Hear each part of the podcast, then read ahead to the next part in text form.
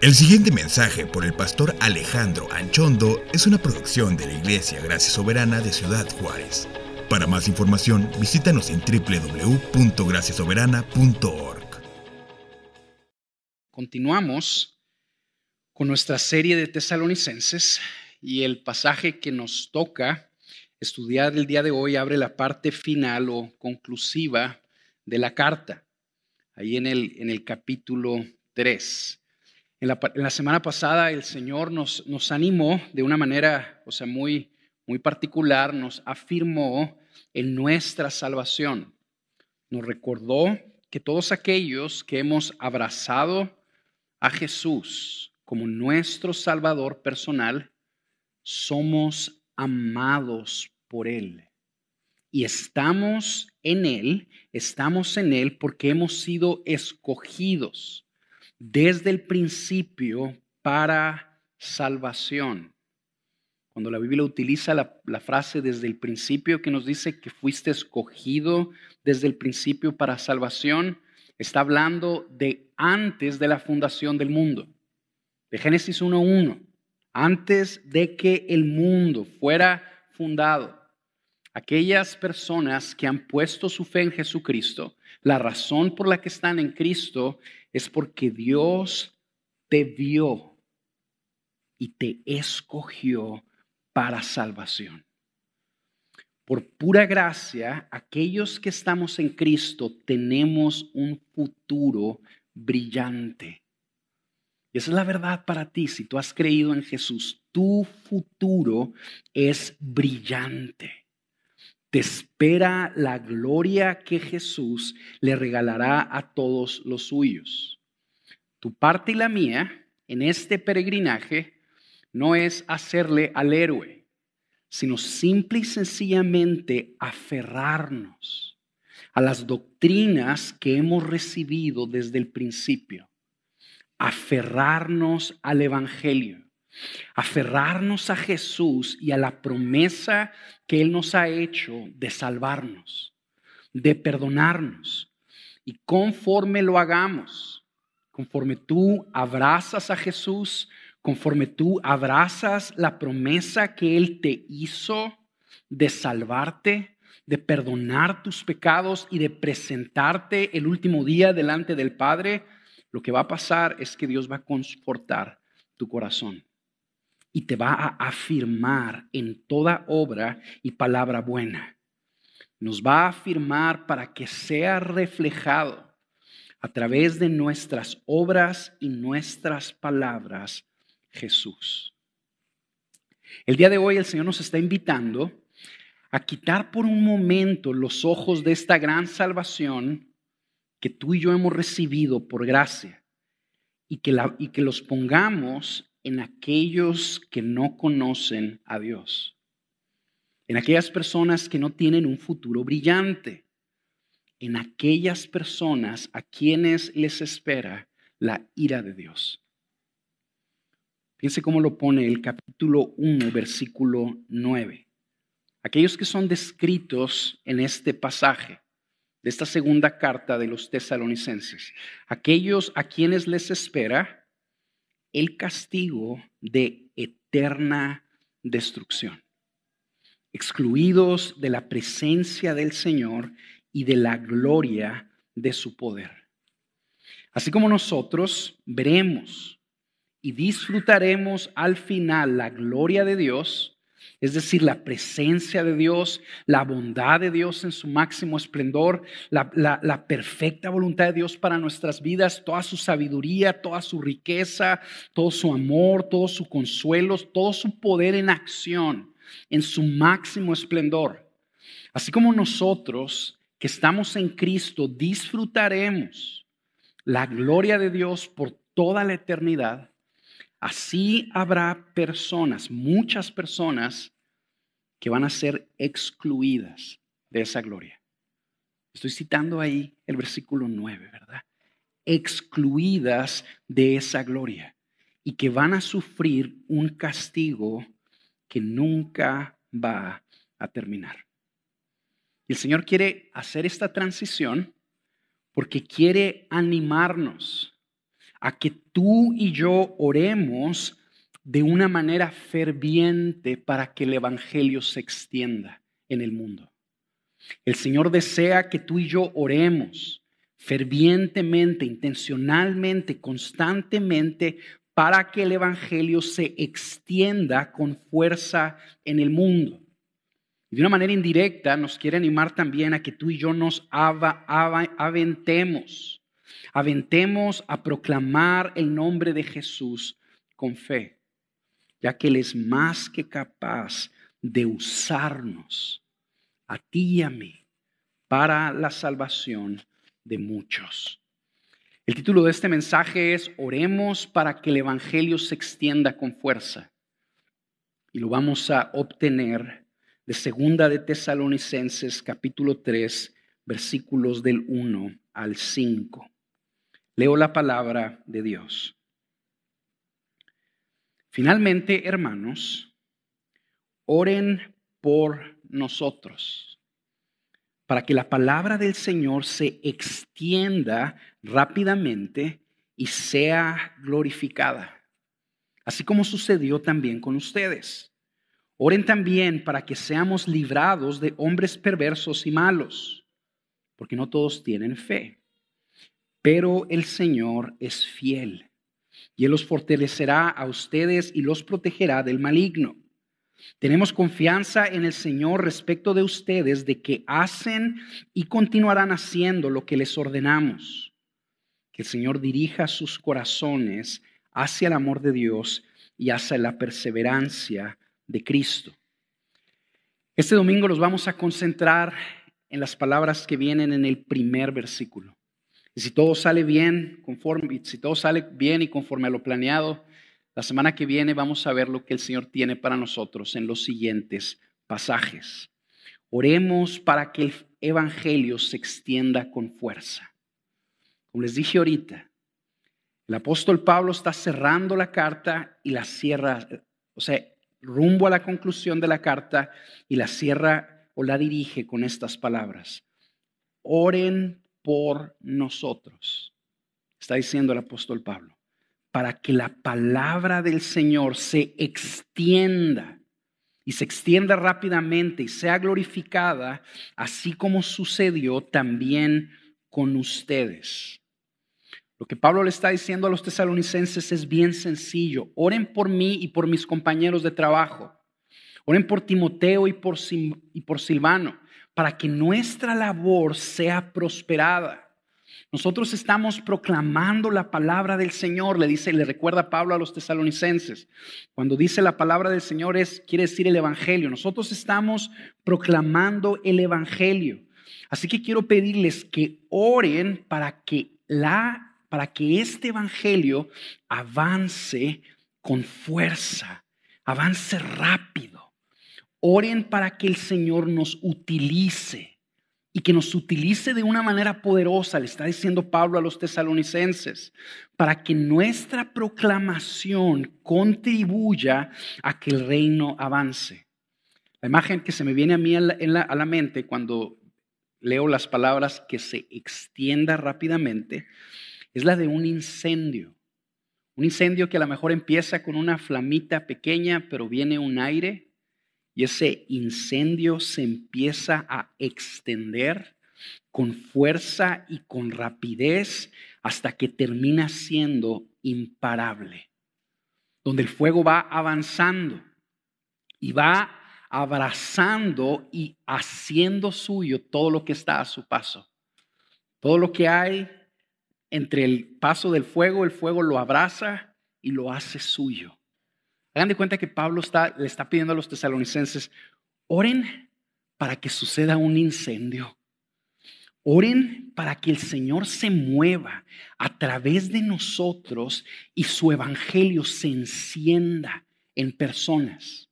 Que el evangelio prenda y que no solo prenda, sino que avance a muchos otros con fuerza. Oren para que el Señor bendiga nuestra proclamación y muchas personas sean tomadas por el Señor a través de nuestra proclamación. Nosotros estamos anunciando a Jesús, le dice Pablo a los tesalonicenses, oren para que Dios bendiga ese mensaje, para aquellas personas que lo escuchan sean tomadas por Dios a través de ese mensaje y sean hechas suyas. Algo que quiero llamar a tu atención es que es interesante que Pablo esté pidiendo oración. Yo no sé, o sea, yo no sé si eso no te brinca a ti. Quiero, quiero que recuerdes conmigo quién era el apóstol Pablo. El apóstol Pablo era el padre espiritual de los tesalonicenses. Era un apóstol, un hombre que escribió parte de la Biblia, un hombre cuyo entendimiento del Evangelio era difícil de superar. Imagínate que el apóstol Pablo estuviera sentado contigo en tu sala explicándote el Evangelio. no solo Pablo era un hombre con una capacidad teológica, o sea, difícil de superar, como les dije ahorita, sino también era un hombre con un compromiso con Jesús hasta la muerte. Era un hombre que no retrocedía de hacer su voluntad ante nada. A Pablo lo amenazaban, a Pablo lo golpeaban, a Pablo se encontraba en, en, situaciones donde realmente podía perder la vida y Pablo no retrocedía. Este hombre es el que está pidiendo oración. Además de eso, Pablo era un gran líder, un hombre de gran visión, de gran inteligencia. Este es el hombre que está pidiendo oración. Y se lo está pidiendo a los tesalonicenses, un grupo de creyentes que eran menos maduros que él, de, de menor carácter que él, de menor compromiso que él. A ellos les está diciendo, oren por mí, oren por mí para que mi labor, para que cuando esté anunciando el Evangelio, el Evangelio se extienda y se extienda con fuerza. Una de las razones por las cuales Pablo pedía oración es porque él entendía que el progreso del Evangelio, la salvación de otras personas, no dependía fundamentalmente de él no dependía fundamentalmente ni siquiera de que él ejerciera los dones que Dios le había dado. No dependía fundamentalmente ni siquiera que él compartiera con otros el conocimiento que Dios le había dado. Pablo entendía que el progreso del Evangelio en el mundo depende fundamentalmente de una cosa, que el Señor que está sentado en su trono, que es soberano, libremente tome la decisión de salvar a otros. Libremente tome la decisión de tomar a otras personas para él mismo. Pablo entendía esto. Fíjate cómo lo puso en Romanos 9, 15 y 16. Te lo van a poner en la pantalla. Hablando de la, de la elección para salvación, Pablo está hablando de la elección para salvación y luego fíjense lo que dice aquí en el versículo 15. Porque él le dice a Moisés, tendré misericordia del que yo tenga misericordia. Y tendré compasión del que yo tenga compasión. Así que no depende del que quiere ni del que corre, sino de Dios que tiene misericordia. Pablo entendía la salvación del mundo, la salvación de otras personas depende de que el Señor decida tener misericordia de algunos y los tome y los salve. Ni siquiera depende de ellos. Ni siquiera depende de si las personas quieren escuchar o no. Ni siquiera depende de si estas personas quieren, quieren seguir a Jesús o no. No depende ni siquiera de, si entienden el mensaje, no depende del que quiere ni del que corre. Depende una, de una sola cosa, de Dios que tiene misericordia. Esa era la, la convicción de Pablo. ¿Y cómo entendía eso? Y, y, él, y él sabía también que su iglesia cuenta con el oído de Dios porque es nuestro Padre y escucha nuestras oraciones. Por lo tanto, le decía a los tesalonicenses, pónganse de acuerdo conmigo, hermanos, y oremos en esto. Vamos a orar pidiéndole a Él que salve a otros. y que los salve poderosamente y en, en, en cantidad, que salve a muchos, que se extienda con fuerza. Déjenme hacer un pequeño paréntesis aquí. En esta epístola, aquí en, en Tesalonicenses, Pablo ha estado llevándonos, ayudándonos a ver diferentes escenarios, diferentes escenarios importantes. Y en cada uno de estos escenarios nos está tejiendo una imagen grande de Dios que quiere que tú y yo veamos. Una imagen bien clara de que aquel en quien tú y yo hemos confiado tiene un poder imparable. Por un lado, por ejemplo, puso la situación en los primeros versículos de las persecuciones de los tesalonicenses. Después de eso, empezó a hablar de la destrucción que, que viene en un futuro con la apostasía y el anticristo. Después empezó a recordarles a los tesalonicenses de su salvación y ahora les está diciendo, volteamos, volteemos a ver afuera y pidámosle al Señor que este Evangelio se extienda en el mundo. En todos estos escenarios les está diciendo que Dios tiene el control, que Dios es soberano. Quiero que veas a lo que me refiero. Dale vuelta ahí a tu Biblia, por favor, en el capítulo 1 de, la, Segunda de Tesalonicenses, ahí en el versículo 5. Fíjate lo que dice. Los tesalonicenses estaban enfrentando persecución, ¿verdad? Fíjate cómo los ayuda el apóstol Pablo a procesar esta persecución. Les dice, esta es una señal evidente del justo juicio de Dios, para que ustedes sean considerados dignos del reino de Dios por el cual en verdad están sufriendo. Pablo le dice a los tesalonicenses, yo estoy consciente de que ustedes están sufriendo persecución, pero quiero recordarles esto. Esa persecución que ustedes están sufriendo, Dios la está permitiendo en su justo juicio, Dios decidió que ustedes fueran perseguidos, porque Él está utilizando esa persecución para, para hacerlos a ustedes hombres y mujeres dignos del reino de Dios. En otras palabras, en esa persecución Dios tiene el control. Fíjense después, dale vuelta ahí en el capítulo 2, vete al versículo 11. Pablo en todo el capítulo 2, en las primeras partes del capítulo 2, como hemos estado viendo en estos últimos tres, cuatro mensajes, les está hablando del, del anticristo, del ministerio del anticristo, de los engaños del anticristo, de que inclusive va a venir la apostasía al mundo, que personas que están en la iglesia, que creen tener una relación personal con Jesús, van a terminar dándole espalda a Cristo. Se van a alejar. Fíjate la forma en la que describe Pablo esa situación en el versículo 11 del capítulo, del capítulo 2. Por esto Dios les enviará un poder engañoso para que crean en la mentira, a fin de que sean juzgados todos los que no creyeron en la verdad, sino que se complacieron en la iniquidad. El escenario es, va a venir destrucción al mundo. Van a venir mentiras que van a engañar a muchos. Inclusive va a parecer como que la iglesia va a retroceder. Pero en ese escenario, tesalonicenses, yo quiero que recuerden una cosa. Dios tiene el control. ¿Por qué? Porque es Él el que está enviando al anticristo. Es Él el que está enviando ese poder engañoso. Lo está enviando de una manera directa. Léelo conmigo, ¿verdad?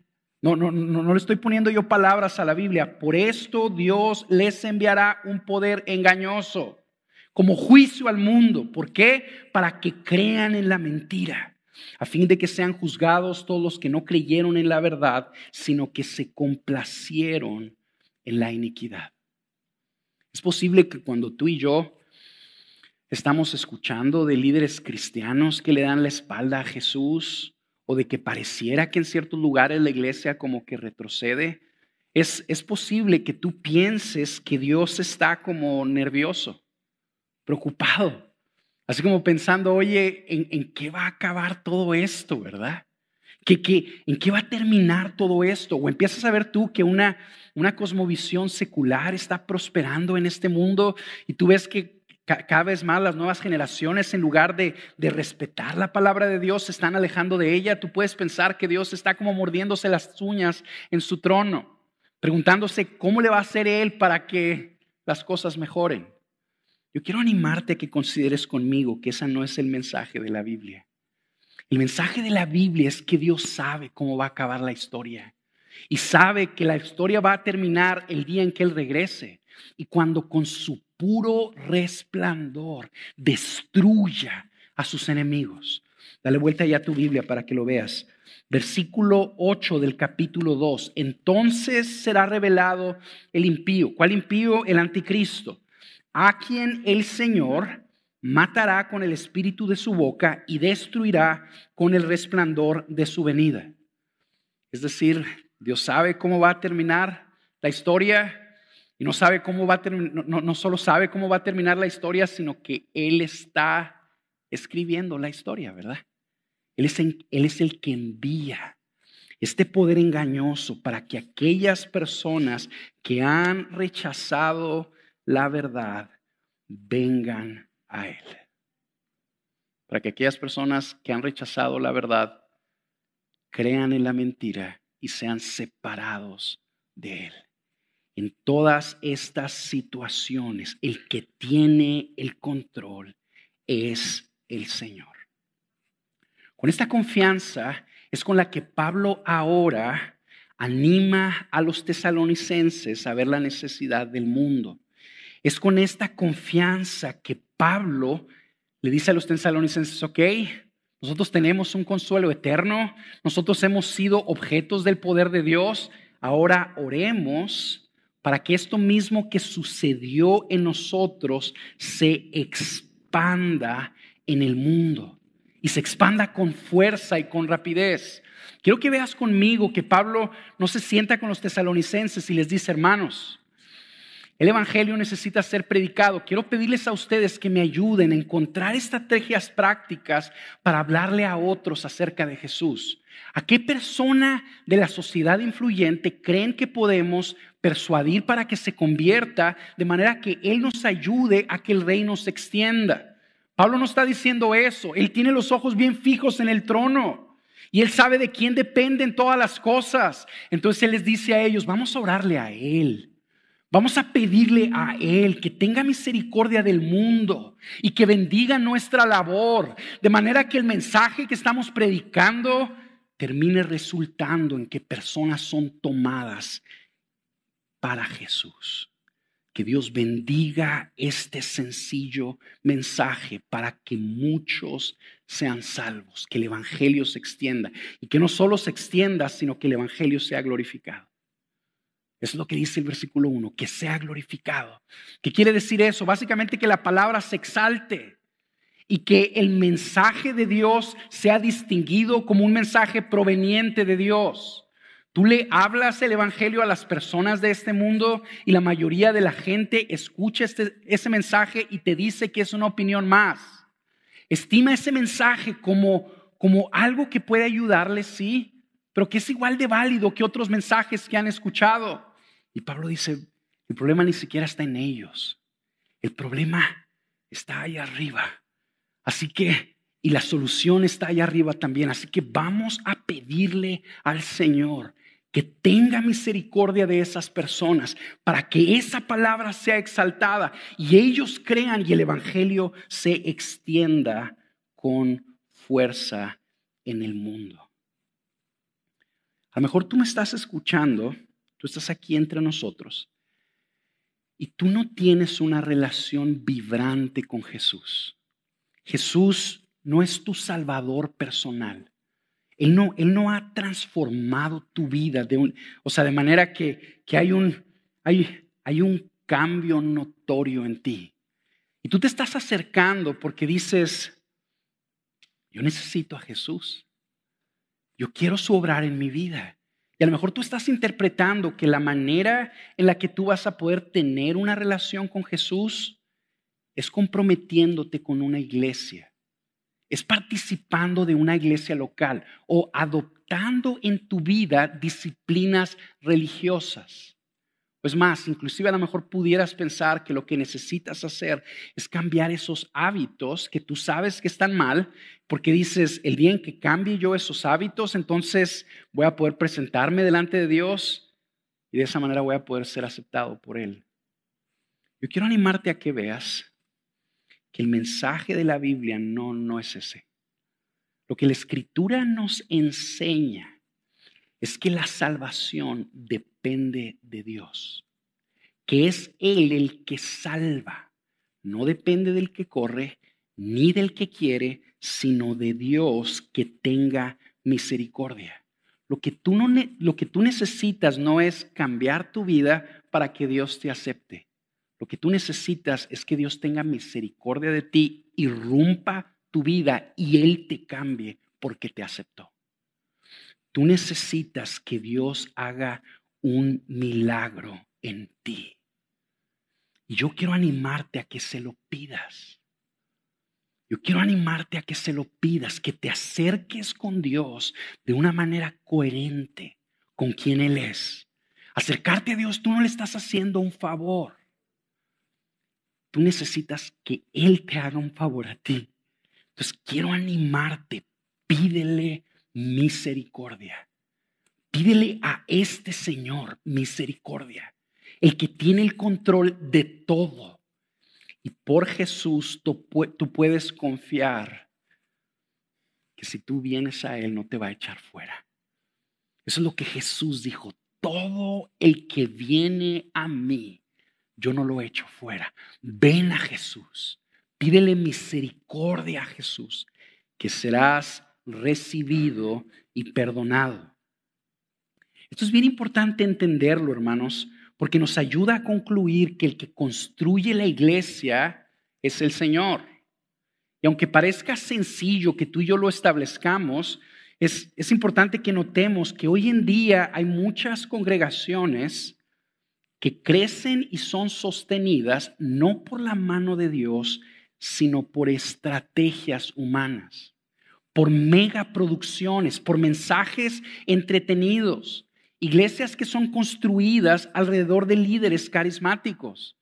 Un autor cristiano lo puso de una manera fabulosa, que me retó de una manera bien particular, y él dijo, muchas congregaciones, en sus cultos los domingos, el centro de su culto no es Jesús, no es la obra de Jesús, sino es el pastor y sus dones y su carisma y su capacidad de persuadir a las personas. Una buena pregunta que nosotros debemos de hacernos es quién está construyendo esas congregaciones.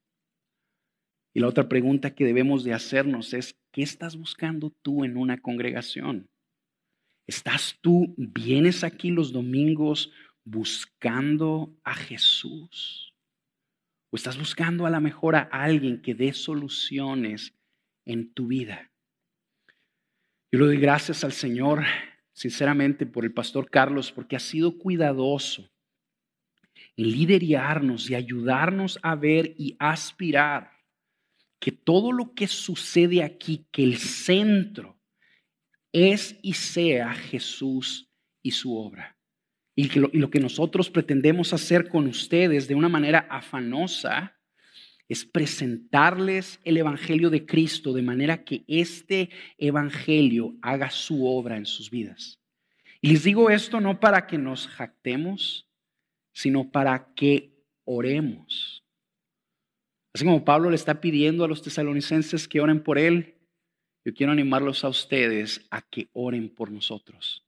Yo quiero animarlos a que oren por sus pastores, para que estas convicciones que han formado esta congregación se mantengan, no se pierdan, para que Dios se mueva de una manera poderosa entre nosotros, para que su evangelio se extienda en sus vidas. Pónganse a pensar en la tragedia que es que haya personas en este auditorio que llevan años sentados ahí y que no conocen a Jesús. Oren para que eso no suceda. Oren para que cuando el mensaje del Cordero de Dios, que dio su vida por nosotros en la cruz, cuando sea anunciado desde este púlpito, se extienda y tome aquellas personas que están aquí sentados y los haga suyos. Y quiero preguntarte también, ¿con qué actitud vienes tú a la iglesia?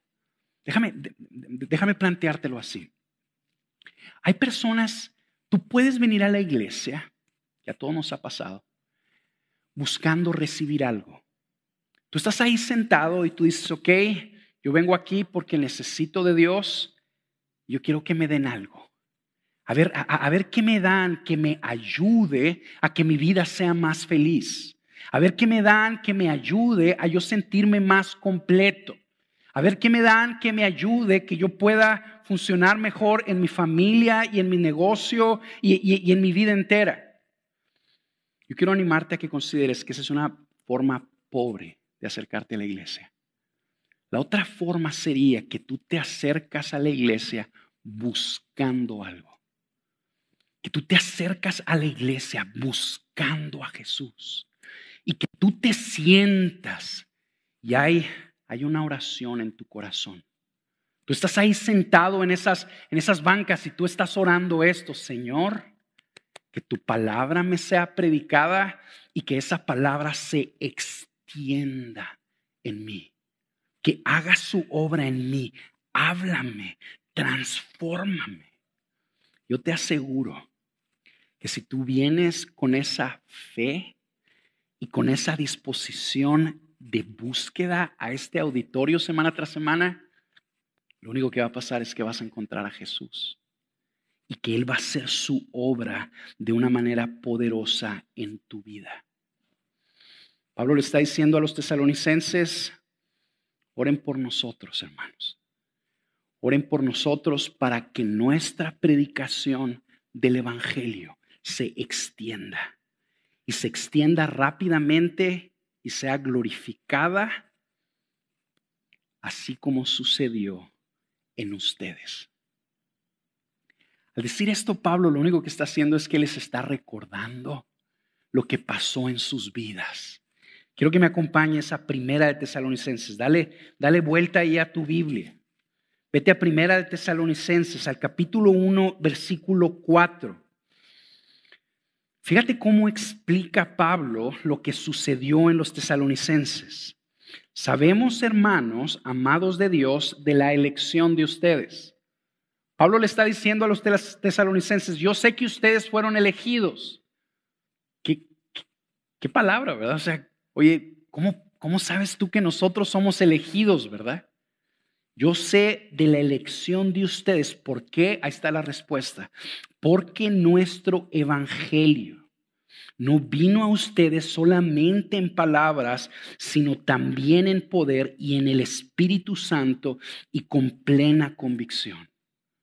Yo sé que ustedes han sido elegidos por Dios porque cuando se anunció el Evangelio, ese Evangelio vino a ustedes con fuerza.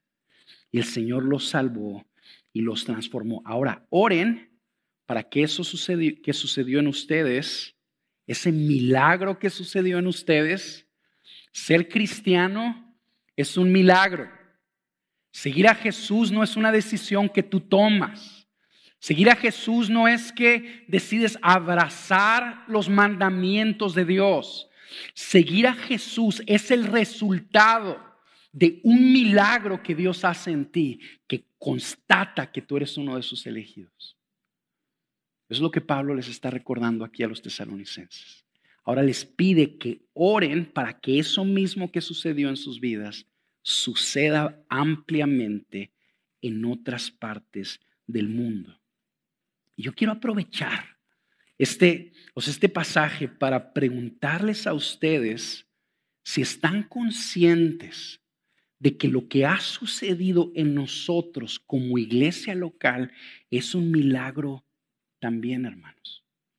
Yo quiero que te preguntes, yo, yo quiero que pienses un poquito conmigo, ¿qué sucedió en tu vida? ¿Por qué estás aquí? A ti simplemente se te presentó el Evangelio de Jesús, una vieja historia que ha sido escuchada en la tierra de una manera imparable por dos mil años. Y esa vieja historia golpeó tu vida y la golpeó de una manera poderosa, te tomó, te hizo suyo. Dios te hizo suyo a través de esa historia. Y por medio de esa historia Dios te ayudó a creer, te salvó, invadió tu vida con su espíritu perdonó tus pecados, sanó tus heridas, rompió tus cadenas, te dio una esperanza gloriosa. Empezó a nacer en, en ti un gozo divino que no solo te ha embellecido, sino que ha restaurado tu alma, te ha transformado y te sigue transformando. ¿Quién, quién hace eso, hermanos? Es el Señor. El Señor que está sentado en su trono. Ustedes están aquí y han permanecido fieles. Son una congregación perseverante, generosa, que ama servir, no fundamentalmente porque tienen buenos líderes, no fundamentalmente porque porque son personas dispuestas a crecer en el evangelio, sino fundamentalmente porque Dios los escogió a ustedes para salvación. Piensen en esto. No solo somos una congregación que ha permanecido, sino que somos una congregación que está siendo anfitriona de una conferencia de pastores, donde pastores de otras partes de México, de Latinoamérica, Bolivia, Colombia, diferentes ciudades de nuestro país, Costa Rica, van a venir a la conferencia porque quieren verse beneficiados de lo que Dios está haciendo aquí entre nosotros. estos pastores vienen, reciben instrucción bíblica y no solo son animados y equipados por la instrucción que reciben, sino que son alentados por los servidores que conocen, por decenas de ustedes que se anotan y que entregan de su tiempo para venir a atender a gente que no conocen, pero las aman porque saben que están en Cristo y los sirven con gozo. De manera que ellos se van a sus congregaciones equipados no solo con, con un entendimiento más claro del Evangelio, sino también con un modelo de iglesia que quieren replicar en diferentes partes del mundo.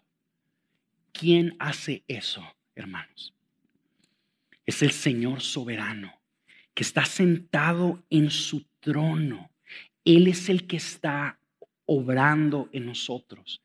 Y se los digo porque quiero animarlos una vez más a que oren.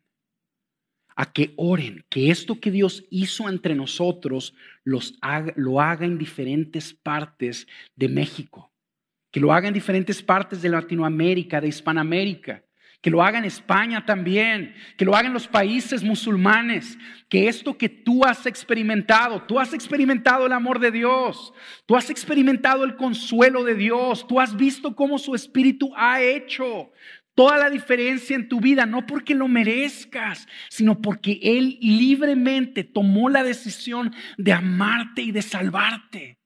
Ahora, oremos para que eso que sucedió en nosotros suceda en otras partes del mundo. Yo quiero animarte a que ores y que lo hagas de una manera regular. Yo sé que tú oras de una manera regular. Oras por tus hijos de una manera regular. Oras por tus necesidades. Oras inclusive hasta por tu santificación de una manera regular. Yo quiero animarte a que incluyas este tema de oración también en el mensaje de ahora. Así como nos dice aquí el Espíritu Santo a través del apóstol Pablo, ora para que el reino se extienda y que se extienda con fuerza a través de nuestra congregación local. Y no solo dentro de nuestras paredes, sino fuera de nuestras paredes. Ahorita oramos al, al principio en la oración pastoral por el pastor Carlos y el pastor Abelardo. Ellos están en Guadalajara sirviendo a la iglesia de Guadalajara dentro de unas semanas va a haber un retiro de pastores donde van a ir pastores de, de, diferentes ciudades de, de México que quieren aprender de gracia soberana. Yo quiero animarte a que tú ores por todas esas cosas y que tú ores para que el Señor utilice esos esfuerzos que se estén haciendo para que el Evangelio se extienda con fuerza. De manera que en otras partes del mundo haya iglesias sanas, iglesias donde Jesús sea el centro, iglesias donde la palabra, lo que se ponga delante de la congregación sea la palabra de Dios. Ora, no lo des por hecho. No des por hecho que lo que ha sucedido entre nosotros está pasando en otras partes del mundo. Ora para que suceda. Ora para que se levanten iglesias donde el pueblo de Dios sea alimentado, cuidado, discipulado y para que el nombre de Jesús sea altamente magnificado. Oremos lo que nos está diciendo aquí la escritura y hagámoslo de una manera ferviente y constante. Es bien interesante también ver cómo este pasaje nos ayuda a ver la prioridad que tenía la, la misión de la iglesia para el apóstol Pablo, o más bien dicho, para el Señor mismo. La misión de la iglesia para el Señor es prioridad. Pablo le está hablando a una iglesia perseguida. Hay miembros de su iglesia que están siendo despojados de sus bienes. Hay miembros de su iglesia que están siendo encarcelados. Hay miembros de la iglesia que están siendo probablemente hasta martirizados. Y en medio de todo eso, después de anunciarles el peligro que va a venir en el futuro, les dice, oremos para que esto que pasó entre ustedes se extienda, sea más, es como, es como si viniera un ejército, o sea, para, para hacer guerra. Y el apóstol Pablo le dice a los tesalonicenses, ¿ves ese ejército que viene hacia ti con, fuerza, con rapidez? Vente, corramos hacia ellos. Oremos para que el Señor nos utilice y que el mensaje que estamos proclamando se extienda en esas personas y muchos de ellos sean tomados para Jesús. Pablo le está diciendo a los tesalonicenses, ustedes fueron salvados, tienes un consuelo eterno, pero quiero recordarte, no te olvides que la mayoría de las personas que viven a tu alrededor viven sin Jesús. La mayoría de las personas que están a tu alrededor están corriendo rumbo a ser castigados en el infierno por toda la eternidad. No te olvides que ellos necesitan lo que tú tienes por gracia. No olvides que lo que Dios ha hecho en tu vida, que ha hecho toda la diferencia en tu vida, es lo que ellos necesitan.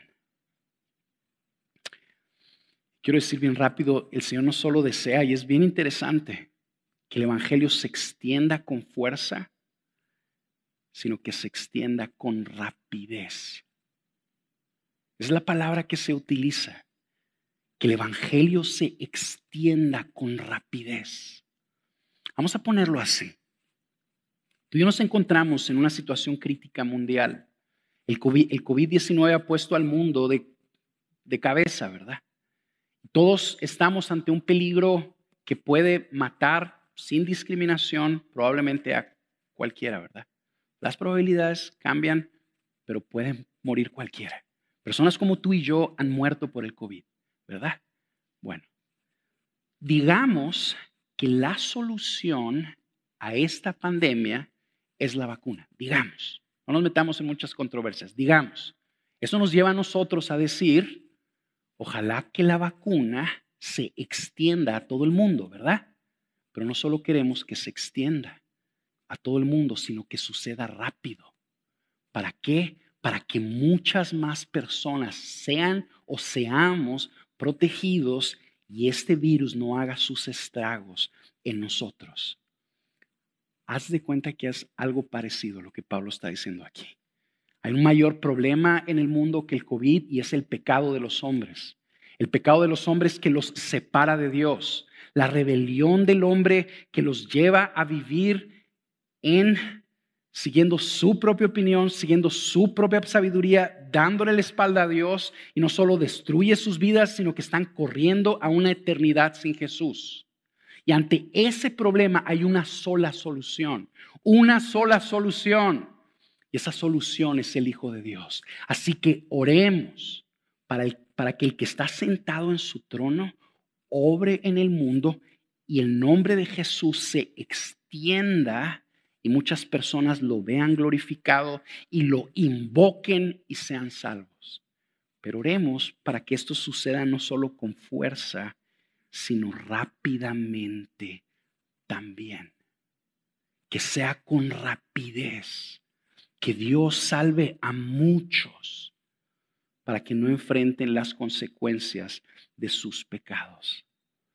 Ante esta necesidad latente, del mundo, hermanos? La respuesta es Jesús. Y si tú tienes al Espíritu Santo, eso, eso te lleva a ti a que te preguntes, ¿cómo le puedo hacer yo para contribuir a que el Evangelio se expanda en el mundo? ¿Cómo le puedo hacer yo? Obviamente la respuesta obvia aquí es ora, ¿verdad? Pero sí necesito decir que, esta, que este llamado a la oración se da dentro de un contexto donde hay otras cosas sucediendo. Es decir, el Señor no solo desea que sus hijos estén orando por la salvación del mundo, sino que Él desea que sus hijos se avienten también y proclamen a Jesús de manera que el Señor los utilice a ellos, que el Señor de los ejércitos utilice a su pueblo, que es su ejército, para que su reino se establezca en el mundo. ¿Cómo podemos contribuir para que eso suceda? Quiero poner dos situaciones obvias delante de ti con lo que vamos a terminar. La primera de ellas es, obviamente, que haya en nosotros una disposición de hablarle a otras personas de Jesús. ¿Cómo contribuimos tú y yo para que el Evangelio se extienda con fuerza y rápidamente? Sal y háblale a otros de lo que Jesús ha hecho en tu vida. Comparte con otros de Jesús. Es posible que algunos de ustedes se detengan de compartir el Evangelio porque no saben cómo empezar. Sienten que no tienen las palabras. Dicen, pues, ¿cómo, cómo lo digo? O sea, se, se, confunden o hasta les da miedo. Si ese eres tú, yo quiero, yo quiero animarte a que recuerdes quién está de tu lado. El que está de tu lado es el soberano el que está sentado en el trono. Y es Él el que te está invitando a que le compartas a otros lo que Él ha hecho en tu vida. Ahora, la salvación de la persona que tú tienes enfrente no depende de ti. No depende de las palabras que tú utilices, no depende de lo persuasivo que seas, no depende ni siquiera de que tú lo convenzas de que venga a la iglesia, no depende ni siquiera de que lo convenzas que permanezca en la iglesia, depende de Él, depende del Señor soberano. Por lo tanto, pídele por esa persona. Yo quiero animarte cuando estés con tus vecinos, con tus amigos. Yo quiero, yo quiero animarte a que en tus adentros ores por la salvación de esas personas. Y pide, Señor, salva a esta persona. Esta persona te necesita. Tú ves sus necesidades. Tú ves la amargura que hay en sus vidas. Tú ves cómo están atorados en diferentes áreas que, que, y que continúan en su necedad y están siendo destruidas. Tú los conoces. Tú has sufrido con ellos. Ora por ellos y pídele al Señor que te abra una puerta para la palabra. Así oraba Pablo también. Señor, ábreme puertas, ábreme puertas para que yo pueda anunciar la palabra. Y no solo ábreme puertas, sino ayúdame a cuando hable que diga lo que tengo que decir. Pablo, Pablo decía eso, el apóstol Pablo, dame las palabras que yo necesito para anunciar el Evangelio. Yo quiero animarte a que tú lo hagas. Señor, ten misericordia de esta persona. Dame palabras y ábreme una puerta. Y lo único que va a pasar es que Dios te va a abrir una puerta y te va a dar una palabra y tú te avientas y empiezas a compartirles de Jesús. Empiezas a decirle lo que Dios ha hecho en tu vida. Y Dios tiene la capacidad de utilizar el mensaje que tú le estés transmitiendo para tomar a esa persona y hacerla suya.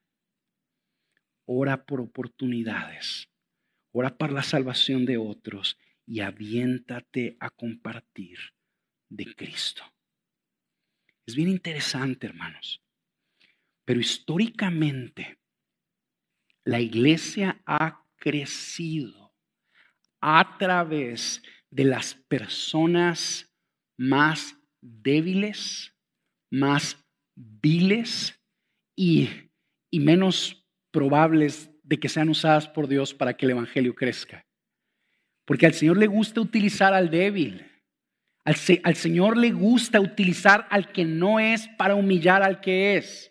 Y lo hace para que quede bien claro que el poder es de Él. Así que yo quiero animarte. A lo mejor tú no has leído un libro cristiano en tu vida. A lo mejor no has leído toda la Biblia. Pero tienes al Espíritu Santo. Cristo ha irrumpido tu vida. Él está en ti y Él es soberano. Así que pídele a Él, Señor, úsame. Ábreme una puerta y lánzate a compartir de Cristo y Él te va a usar para que Cristo sea exaltado y para que muchos sean salvos. La segunda cosa que les voy a decir, y con esto voy a terminar brevemente, quiero dirigirme a una audiencia más pequeña. Aquellos de ustedes que están escuchando este mensaje y esto está ardiendo en sus corazones. Tú, tú, estás diciendo, yo quiero ver el reino de Dios avanzar en mi campo de influencia. Yo quiero de alguna manera contribuir para que el Evangelio se extienda en el mundo.